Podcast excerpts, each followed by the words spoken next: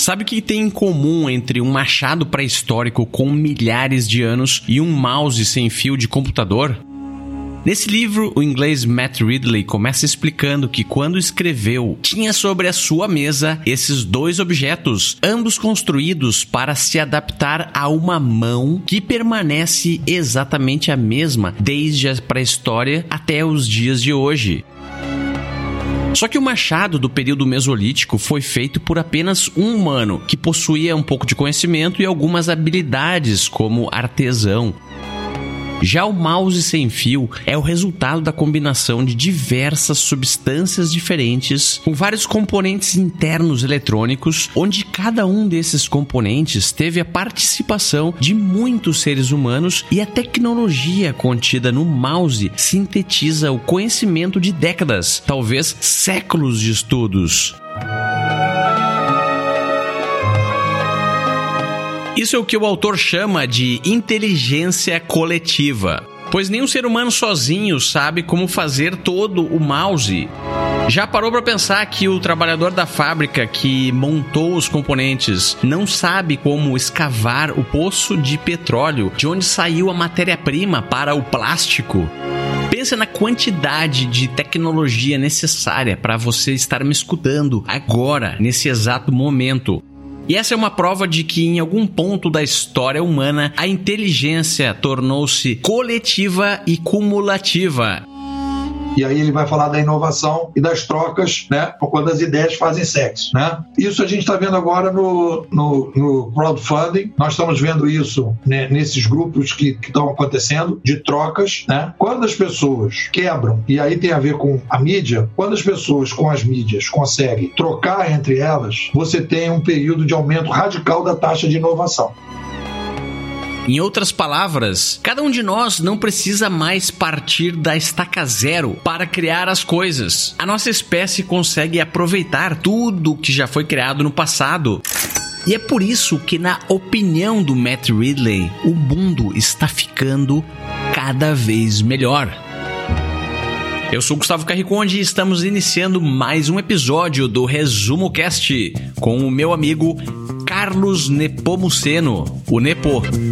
Os melhores livros de negócios investigados a fundo por quem entende de empreendedorismo. Fique ligado, pois está começando mais um episódio do Resumo Cast com Gustavo Carriconde e Renata Libérica. Livro Otimista Racional foi publicado pela primeira vez em 2010 e no Brasil em 2014. O autor é Matt Ridley, um jornalista especializado em ciência. Essa obra analisa a história desde a Idade da Pedra até a atualidade, para mostrar que, ao contrário do que muitos pessimistas acham, o mundo só vem melhorando e a tendência é continuar assim, graças à capacidade do ser humano de se criar e inovar. É um livro sobre os benefícios da capacidade humana de mudar e, de acordo com o autor, mudar para melhor. E hoje eu trouxe novamente ao Resumo Cast o Carlos Nepomuceno. Ele é um filósofo que fundou a sua própria escola futurista de pensamento e está contribuindo bastante para esclarecer o momento histórico em que estamos vivendo. Bom, Gustavo, é, primeiro agradecer aí a mais uma vez a gente estar tá junto aqui. Quero dizer que o Resumo Cast tem sido uma ferramenta fundamental para o crescimento da minha escola. Muita gente que veio é, formando a escola veio a partir do Resumo Cast. E lembrar o pessoal que é, eu tenho sugerido os livros para o Gustavo e eu tenho sugerido os livros dentro de uma lógica da escola que a gente tem, que é a escola bimodal, o turismo competitivo. Então, meu primeiro, nosso primeiro papo foi o Gustavo que me procurou para falar do livro Administração 3.0, e aí a gente se estabeleceu uma relação. Aí depois nós tivemos na sequência uma discussão sobre o cybercultura do Pierre Levy, e eu vou falar muito desse livro Cybercultura e do trabalho do Pierre Levy que conversa com Matt Ridley, né? E depois nós fizemos uma discussão com o, sobre o, é, o Thomas Kuhn do livro sobre estrutura das revoluções científicas. Todos esses três livros, se você tiver interesse, não, não, não, não ouvir os outros episódios, eu sugiro que você ouça na sequência. Eu pessoa que está escutando. O Administração, o Cybercultura, o, o Thomas Kuhn, que é o, é o Evolução Científica, e agora o Matt Reed. Eles fazem, é, tem uma sequência lógica nesse processo para você poder entender o mundo digital e para você poder é, ajudar a criar esse novo mundo é, com as possibilidades, com as novas possibilidades que nós temos. Então anota aí a sequência dos episódios sugeridos pelo Nepomuceno. O primeiro é o próprio livro dele, Administração 3.0, que é o episódio 3 da segunda temporada. O segundo é o Cybercultura, episódio 42, também da segunda temporada. E o terceiro livro é A Estrutura das Revoluções Científicas, episódio 47 da segunda temporada. Logo depois, na sequência, esse episódio que você está escutando agora. Mas fique tranquilo, se você não quiser mudar de episódio agora e escutar esse até o final, não se preocupe, permaneça aqui, pois eu tenho certeza que você vai achar interessante esse assunto. Agora me diz aí, você se considera um otimista racional? Bom, esse título, esse título, o pessoal tem que entender que é um título provocador. E aí a gente tem uma coisa interessante para discutir. Porque quando ele fala o otimista racional, ele está fazendo um contraponto entre os pessimistas emocionais. Então, na verdade, esse livro é um divisor de águas em relação ao futurismo. Existem duas visões em relação ao futuro. Uma visão que é uma visão descentralizadora, em que pessoas que têm é, uma base em termos de fortalecimento do indivíduo indivíduo para a descentralização estão enxergando o futuro com otimismo. Tanto que no final ele diz uma coisa desse tipo. Daqui a pouco eu vou pegar essa frase dele. E tem uma galera que é o pessoal centralizador, que é o pessoal que está hoje perdendo com esse futuro descentralizador, que tem uma visão pessimista em relação ao futuro. Então, quando ele fala o otimista racional, ele está, na verdade, fazendo uma provocação, dizendo que existem pessimistas emocionais que estão olhando o mundo, né, vendo aí um Blade Runner, vendo uma distopia que o pessoal chama, né? O mundo é tipo é, dos zumbis, né? Aquela série dos zumbis, é, que o mundo tá indo pro, quer dizer, o caos, o caos na água, não vai ter água, não vai ter comida, não vai ter nada disso e a gente vai entrar num mundo pior que tem um centro que vai controlar tudo e o Matt Ridley traz aí uma espécie de um vento otimista dizendo que a coisa não vai ser nada assim. É o que eu penso, é o que o nosso amigo, é o que está no meu livro, é o que está no, no livro do cyber, na, da cybercultura. O Pierre Levy, inclusive, no início do livro, fala exatamente sobre isso, do otimismo que ele tem em relação ao futuro, né? E é a minha visão também. A gente tem hoje um futuro promissor. E é um pouco isso que o Matt Ridley traz como contraponto. E ele é um cara que influencia muita gente, porque essa visão é, diferenciada dele é, é uma coisa bem interessante, Gustavo. Sou um otimista racional Racional porque cheguei ao otimismo não através do temperamento ou do instinto, mas avaliando as provas.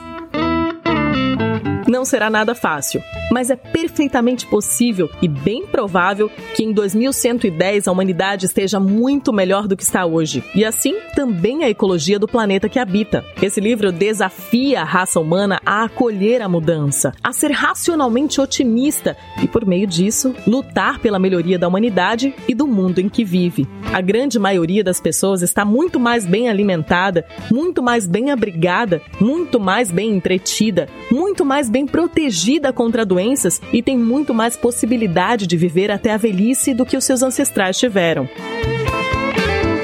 diferente dos americanos, e isso é uma coisa que eu quero chamar a atenção da galera, que é o seguinte: os americanos, e aí se você for ouvir o Thomas Kuhn, os americanos são indutivistas. Eles têm uma visão sobre o mundo que parte sempre dos fatos e os paradigmas estão consolidados. Uma visão indutivista, que é aquela assim, vamos vendo o que está rolando e vamos fazendo os ajustes, ok, beleza. E aí a gente vai separar dois tipos de, de desafios que a gente tem no novo século. O indutivismo americano serve bem para a galera que está criando startups startup. Então, se você está criando startup, você vai pegar aquele livro Startup Enxuta, que você já fizeram um comentário sobre ele aqui, né? E aquilo vai embora. Já atravessou o rio, já vai pegar uma reengenharia do Uber, reengenharia do Airbnb, como é que está funcionando, e vai caminhando e vai embora. Então, o indutivismo, essa visão pragmática, essa visão de ver, vamos ver como é que as coisas estão funcionando para tocar o barco, funciona super bem. Tem problema nenhum e está caminhando.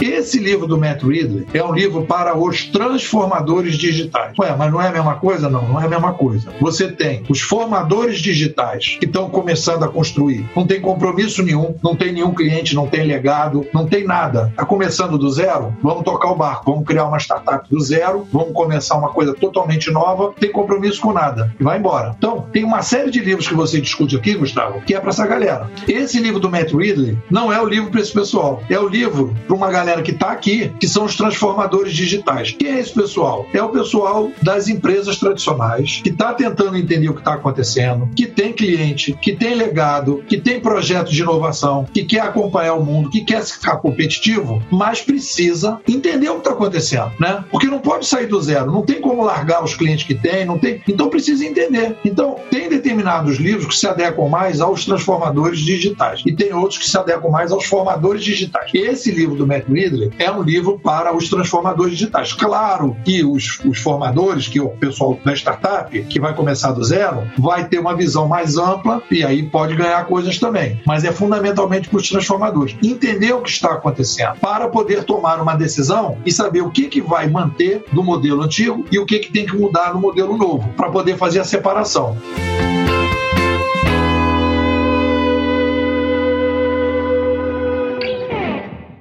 Já percebeu que o mundo está dividido entre pessoas centralizadoras e pessoas descentralizadoras? Os descentralizadores entendem que o progresso e a prosperidade são provenientes de pessoas normais da população, como eu e você. Já os centralizadores acreditam que devemos ter um Estado forte, uma espécie de padrinho, que centraliza todos os recursos de uma nação e distribui eles igualmente para a população.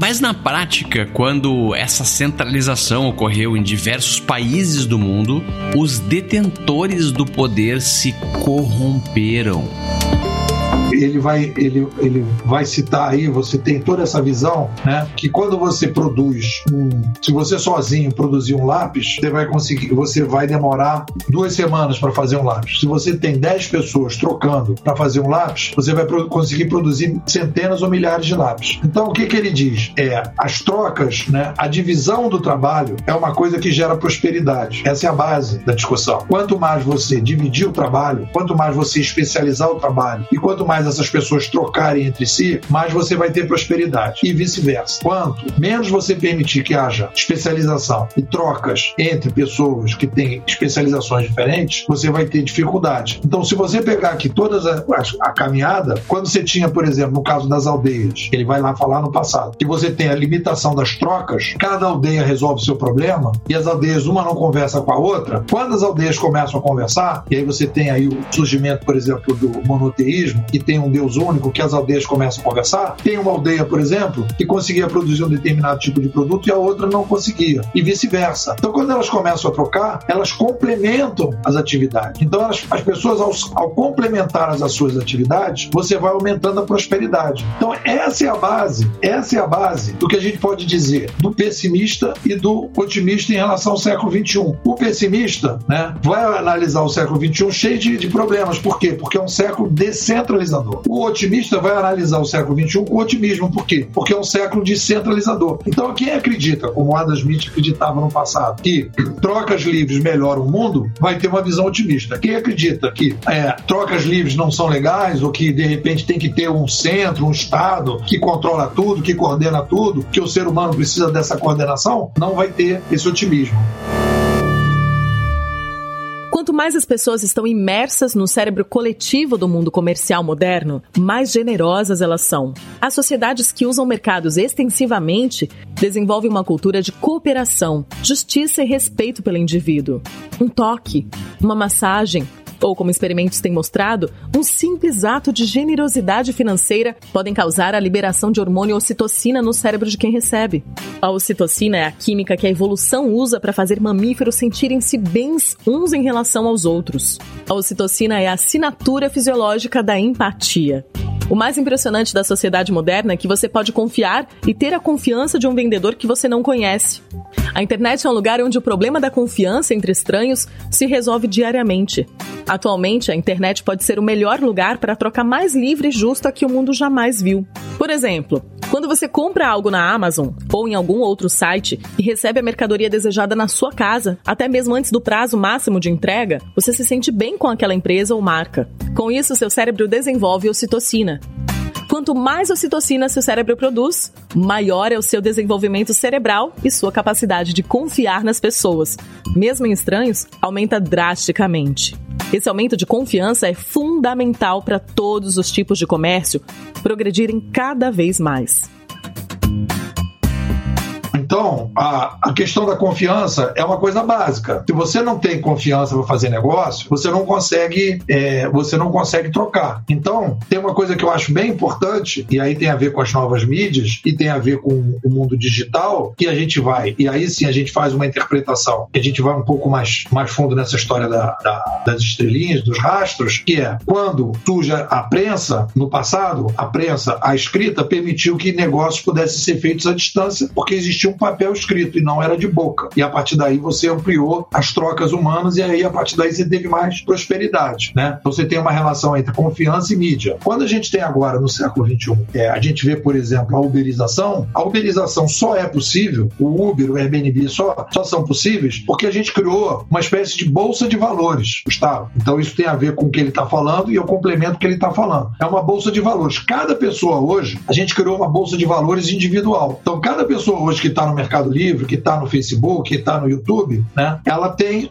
algum tipo de, de referência, principalmente se há trocas comerciais. Então, no Uber, por exemplo, eu tenho 4.9 como passageiro e eu, quando recebo um motorista, eu vejo qual é a, a, a classificação dele. Então, eu tenho uma ação na Bolsa de Valores do YouTube e o motorista tem uma ação na Bolsa de Valores do YouTube, que é conquistada ao longo de um período longo de uso é, de, de atividade online. O meu passado está ali representado. Então aquilo gera uma confiança. Essa confiança dessa linguagem que permite esse tipo de, de índice individual meu e do cara do motorista é o que permite eu fazer. Eu deixar minha filha entrar no carro do Uber com tranquilidade. É o que me permite ir para uma, um, um quarto no Airbnb de uma pessoa que eu não conheço e o cara me receber que também não me conhece. Então, quando as pessoas, por exemplo, os empreendedores, vão pensar né, nesse futuro, em criar novos projetos, etc., tal, aonde está o fator exponencial nesse, nesse nesse momento. O fator exponencial é o aumento de confiança que esse novo ambiente digital, através das estrelinhas, dos rastros, dos cliques, permite que a gente possa fazer negócio com desconhecidos. Então, o, o que o Matt Ridley fala que é isso, tem que ter um fator de confiança para que essas trocas possam acontecer. Em alguns momentos, há barreiras né, para que essas confianças possam existir. No momento que você quebra essa barreira com novas tecnologias, e aí sim, a gente está falando com novas mídias, a gente então, a partir daí, consegue fazer essas trocas trocas. Então, é um fator fundamental essa relação entre trocas e confiança. E para ter confiança, eu preciso de um determinado tipo de, de, de é, índice que a gente está criando agora, que é o índice individual, que permite essa, essa, esse tipo de plataforma tipo uberizada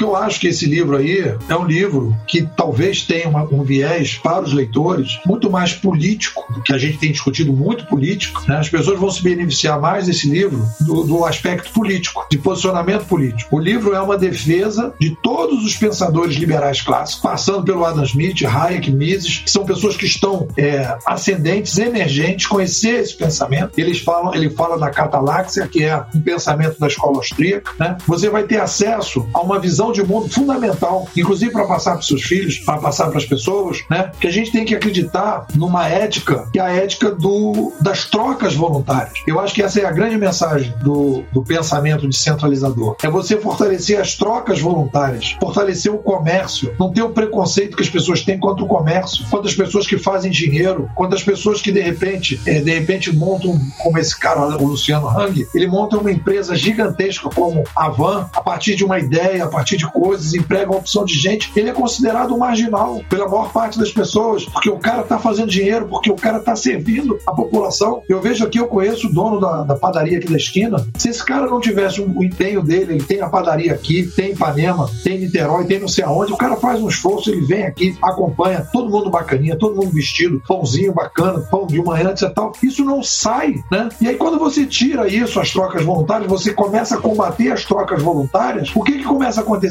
Escassez, miséria, falta de comida, falta de produto, falta de serviço. A gente acha, a gente acha que o mundo que a gente vive, muita gente, eu tenho vários garotos jovens que eu conheço, né, que querem assim, querem um mundo, né, sem desigualdade, querem um mundo é, todo verde, todo colorido, todo rosa, né, em que a gente pode até chegar a melhorar, mas acha que McDonald's, Uber, Netflix, né, Apple, tudo que eles usam vai continuar. Então a gente tem que entender que a gente está saindo de uma fase difícil, que é uma fase de concentração, aumento populacional com concentração de mídia. A gente está indo para uma segunda etapa agora, que é descentralização de mídia, em que a gente vai ter uma série de problemas que, que, que estão sendo, vão ser resolvidos a partir deste novo cenário. E as pessoas não podem confundir o sistema de livre mercado, que é o sistema que a gente chama de capitalista, né, com as crises que nós temos. E as pessoas confundem. As pessoas acham que é o capitalismo culpado de tudo isso. Não é. Foi, a concentra... Foi o aumento populacional junto com o aumento, com a concentração de mídia. Agora, com a descentralização de mídia, a gente vai começar um novo ciclo de, de renascimento do livre mercado, né? E a gente vai conseguir sair desse ambiente centralizador que a gente tem.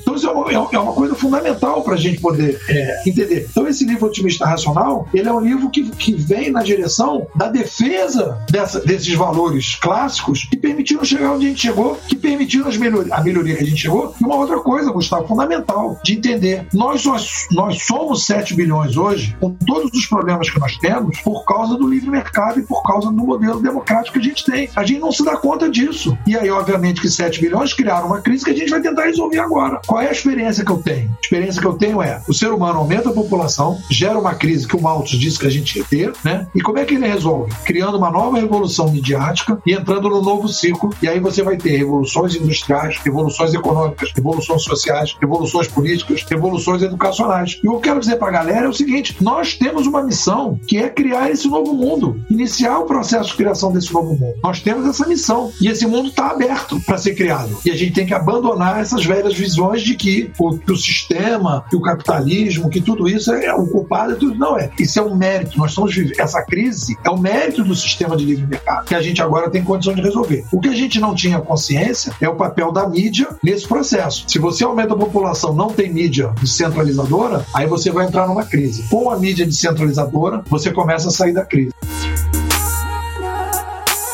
Você está escutando o melhor podcast de resumo de livros do Brasil.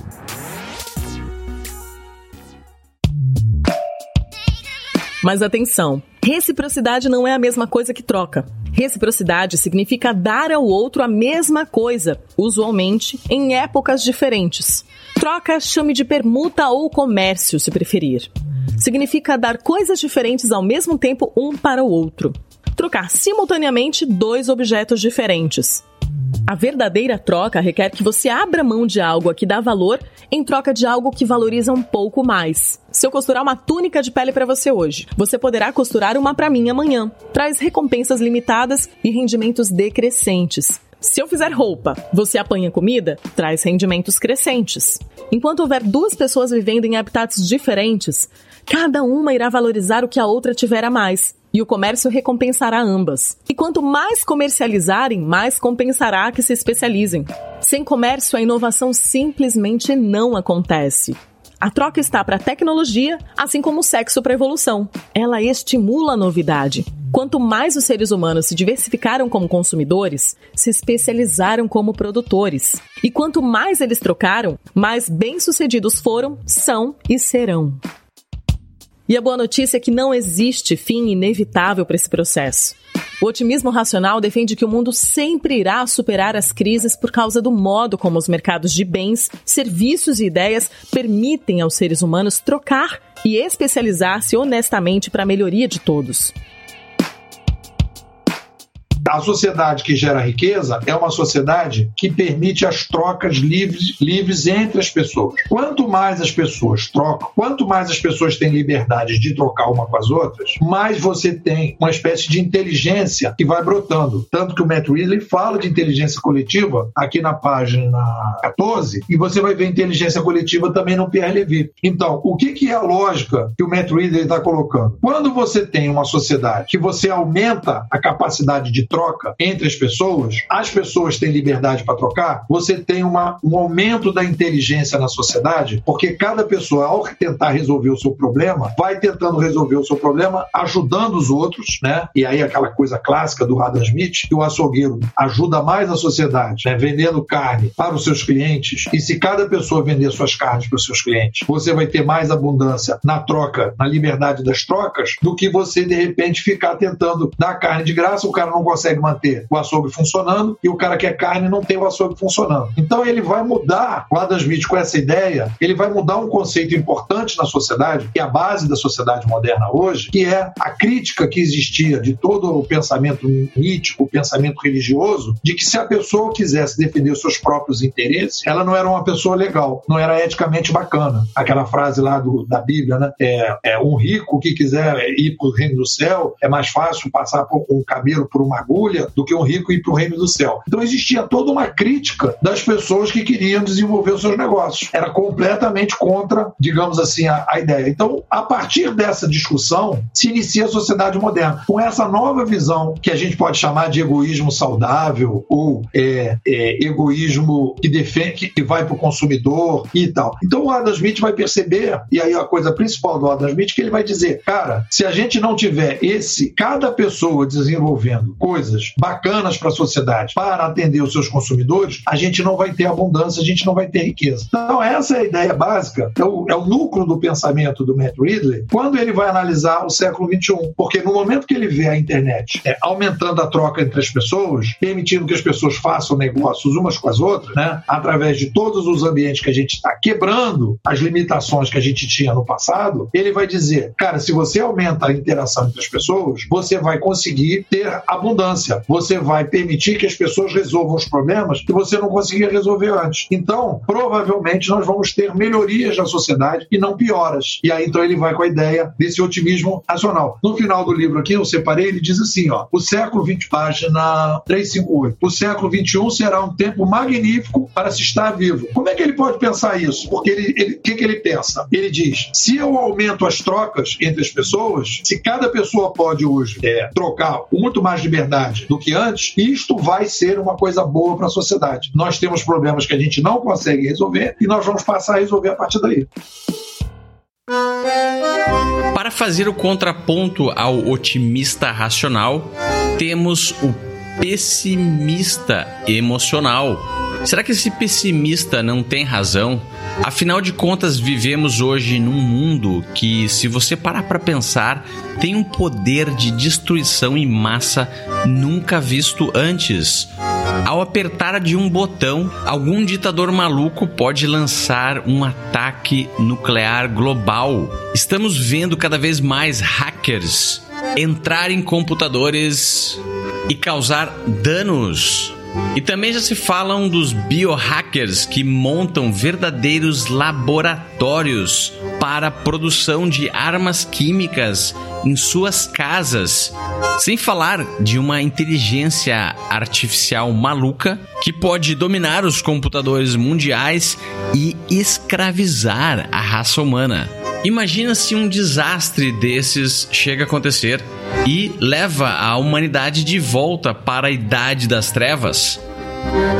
Olha só, Gustavo, é, desastres podem acontecer e isso aí é, é, é, o desastre faz parte da, da, possibilidade de cair um meteoro. Né? A gente, quando vai, eu, eu costumo dizer que a gente não, o ser humano não evolui. Na minha opinião, o ser humano, o esforço que ele faz é sempre compatibilizar a sociedade possível com o tamanho da população. Essa é a minha visão de mundo. Então, o ser humano não evolui, ele não melhora, ele não, ele não, o ser humano hoje não é melhor do que o ser humano tal, nem pior. Ele é um ser humano que tem que compatibilizar a complexidade demográfica e ter uma sociedade que consiga resolver os problemas dessa complexidade demográfica. Quando você vai aumentando a população, você vai criando problemas de quantidade e qualidade e que você precisa melhorar a sociedade humana para que esses problemas sejam resolvidos com qualidade. Né? As pessoas não têm, às vezes, nem a quantidade necessária, saneamento, educação, é, luz, energia, etc, etc, é, transporte. Então, elas não têm nem a quantidade necessária e nem a qualidade. Então, essa, a tentativa do ser humano é compatibilizar. Então, a gente não tem evolução, porque a gente vai aumentando a população, os problemas vão tendo novos problemas. E se a gente continuar aumentando a população, os problemas vão ser sempre novos. A gente não vai entrar num mundo sem problema. Então, a gente precisa sempre entender que a gente tem novos problemas. O que a gente precisa fazer é como é que a gente lida com os antigos problemas que não tinham solução no passado e passam a ter. Por exemplo, a gente está discutindo muito aqui na escola questão da educação. Como é que você leva uma educação de qualidade para milhões de pessoas que não têm educação? Certamente não é no modelo tradicional que a gente tem hoje, professor, sala de aula, escola, que não vai funcionar. Então você tem que criar esse novo modelo para poder levar uma educação de qualidade para quantidade. É uma coisa no direito. A gente também está discutindo aqui na escola. Como é que você vai acelerar os processos do direito para você não ter um, como é no Brasil, 10, 15, 20 anos para tomar um, para ver uma sentença judicial. Mesma coisa na saúde. O cara passa um ano, dois anos para ser operado. Como é que se resolve esse problema? Então, a gente precisa criar soluções usando esses novos códigos que o digital permite para resolver problemas que a gente não conseguia resolver antes. Então, não é que a gente não é que a gente não vai ter novos problemas. Ah, a gente não tem problema novo de privacidade? Tem. A gente não tem outros problemas? Tem. Mas isso aí são novos problemas que a gente vai procurar resolver e vai resolver com tecnologia também, entendeu? Não vai ter uma sociedade sem problema. O que as pessoas fazem, e o que eu acho que, que é a brincadeira que o Matt Ridley faz nesse livro, que está por trás dessa, desse título, o otimista racional, é o pessimista emocional, que é o cara diz: o mundo está acabando, eu criei, acabei de criar uma ONG, e você se colocar dinheiro na minha ONG, o mundo não vai acabar como eu estou imaginando. Então o cara cria uma ONG para. Então ele faz um mundo é, cheio de problemas. E você vê, o Matt não está criando ONG nenhuma, ele está dizendo: olha, se continuar do jeito que está, tudo vai dar certo, tudo vai funcionar. Vai ser um mundo muito melhor do que o de hoje. Então, são duas visões diferentes né, que a gente tem em relação a isso. Então, novos problemas vão ter? Vão ter, né? Que a gente vai continuar aumentando a população, novos problemas vão surgir. Agora, a gente tem hoje um potencial para solucionar os problemas que a gente tinha, que a gente não tinha antes. Então, vamos, vamos pensar dessa maneira. E aí a gente vai vendo, nesse, nessa série do Bill Gates, já tem exatamente isso. Você tem um cara com muito dinheiro, um cara que tem uma visão extremamente avançada, inovadora, tentando resolver um problema que com certeza, e com dinheiro, com recurso e com capacidade, que com certeza essas novas tecnologias de saneamento né, nunca iam ser resolvidas pelo modelo tradicional.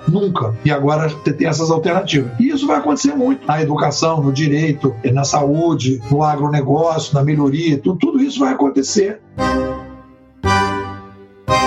Quando Hero de Alexandria inventou a máquina a vapor, e o empregou para abrir portas de templos, provavelmente as notícias de sua invenção se espalharam tão devagar e para tão poucas pessoas que podem nunca ter chegado aos ouvidos dos projetistas de carroças.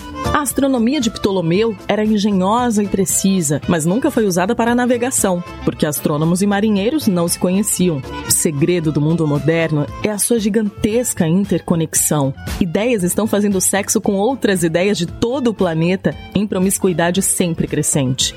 Tecnologias emergem da junção de tecnologias existentes em conjuntos que são maiores do que a soma de suas partes. Ao longo da história, o conhecimento foi a única coisa que mostrou um progresso inexorável. O fogo, uma vez inventado, nunca foi esquecido. A roda veio e nunca se foi. Tudo está sendo aperfeiçoado acumulamos muito mais conhecimento do que perdemos. A coisa maravilhosa sobre o conhecimento é que ele é genuinamente ilimitado. Não existe sequer a possibilidade teórica de exaustão do suprimento de ideias, descobertas e invenções. Quanto mais conhecimento se gera, mais se pode gerar. E a máquina que está impulsionando a prosperidade do mundo moderno é a geração acelerada de conhecimento útil. A disseminação de conhecimento faz com que esse conhecimento útil gere mais conhecimento. Ninguém previu isso. Os pioneiros da economia política esperavam uma estagnação final. A possibilidade do conhecimento novo torna um estado fixo impossível.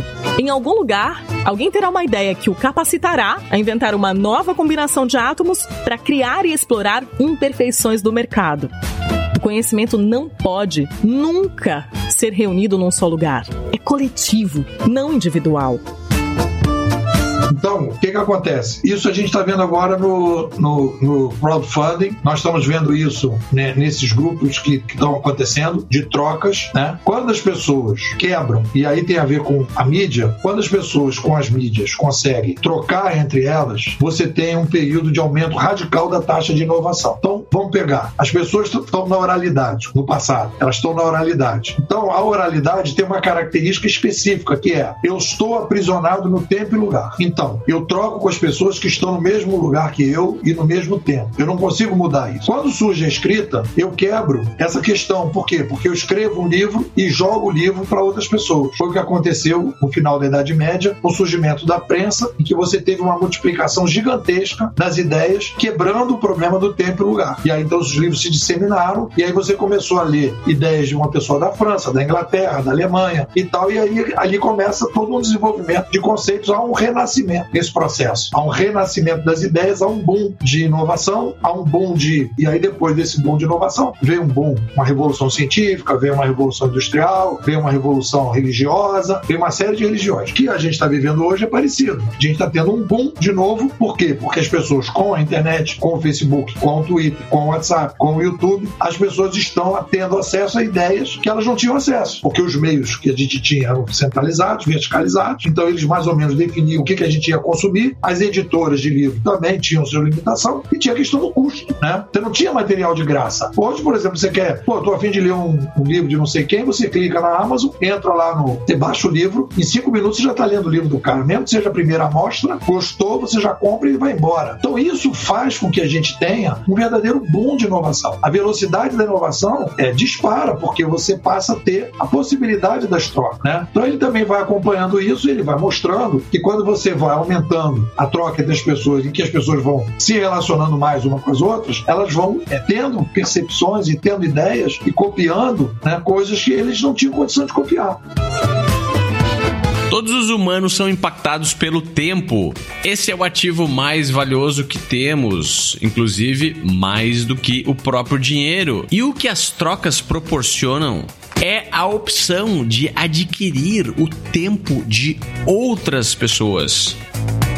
É, porque quando você faz a especialização, quando você faz a especialização, você consegue gerar mais valor e você reduz a necessidade de uma pessoa se virar sozinha. Na verdade, o que a gente tem aí, e a gente tem falado muito sobre isso, é que a sociedade humana é, é a única sociedade de seres vivos, né, de animais, que cresce demograficamente de forma coordenada. Então, conforme a gente vai crescendo demograficamente, a gente precisa ter uma explosão de trocas e de especializações e de, é, de melhoria desse processo. Conforme a gente vai tendo isso, a gente vai tendo liberdade. Por exemplo, tem uma discussão que as pessoas fazem muito em relação a essa questão do tempo, em relação às tecnologias, que é uma questão, e aí tem a ver com o otimismo, que é a questão do desemprego. Né? Então, por exemplo, vai pegar a questão do. Quando a pessoa fala, vai introduzir novas tecnologias, vai ter desemprego. E aí, na verdade, o que a gente aprende com a história é o que existe não é desemprego, é um reemprego. E aí tem um debate todo da, da, da necessidade das pessoas serem formadas para serem reempregadas o tempo todo. Então, é, a questão questão do tempo é quanto mais você tiver especialização e trocas, menos as pessoas vão,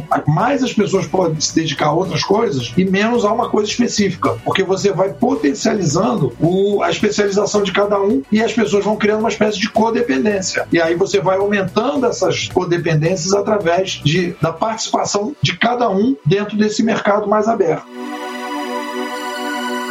Mas como é que as grandes empresas, as inovações são criadas se não existe aquele Estado forte, aquele partido para nos proteger, aquele padrinho que sempre estará zelando pelo nosso bem-estar e o progresso do mundo. Se tudo estiver descentralizado e ele não existir mais, quem estará capacitado para executar essa importante função? Humano se reinventa. E agora, com esse renascimento que a gente está vivendo, e a gente realmente está vivendo uma fase de renascimento, porque a gente está tocando, a gente começa a inventar as coisas. Eu vou sugerir a vocês um filme que eu acho bem interessante nessa linha do otimismo aqui do Malthus, que é o livro Código do Bill Gates, que tem no Netflix, saiu agora. São três episódios. No primeiro episódio que eu já vi, ele está falando é que os caras pegaram todas as feras que desenvolviam coisas super sofisticadas para resolver o problema do terceiro mundo de saneamento. Então, o cara desenvolveu um, um, uma usina de reciclagem né, de resíduos sólidos para transformar resíduos sólidos em energia e água. Água pura, só com xixi e cocô. Né? E tem lá um outro projeto de terminar com a polio. Então, o que você tem, que é interessante, que é o que o Matt Ridley falou, é que esses problemas que a gente considera que não serão solucionados, que a gente está entrando em crise, que o capitalismo selvagem, é exatamente, olha só, o Bill Gates faz a fortuna dele, ele cria uma fundação, ele cria o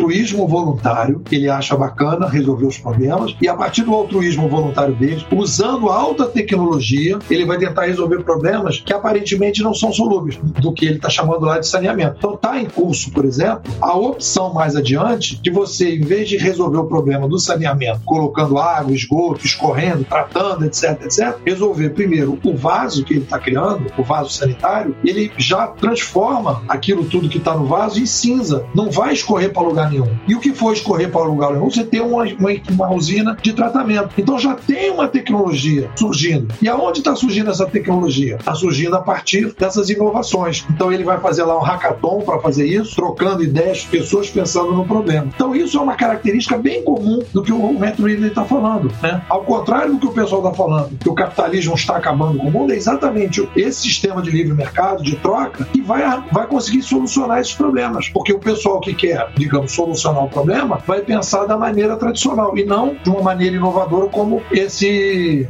essa série do Bill Gates. Ah, legal essa série, não conhecia, eu vou procurar lá. Como é que é o nome? O pessoal eu recomendei, o pessoal está gostando muito. Código do Bill Gates? É, Código do Bill Gates. Legal, legal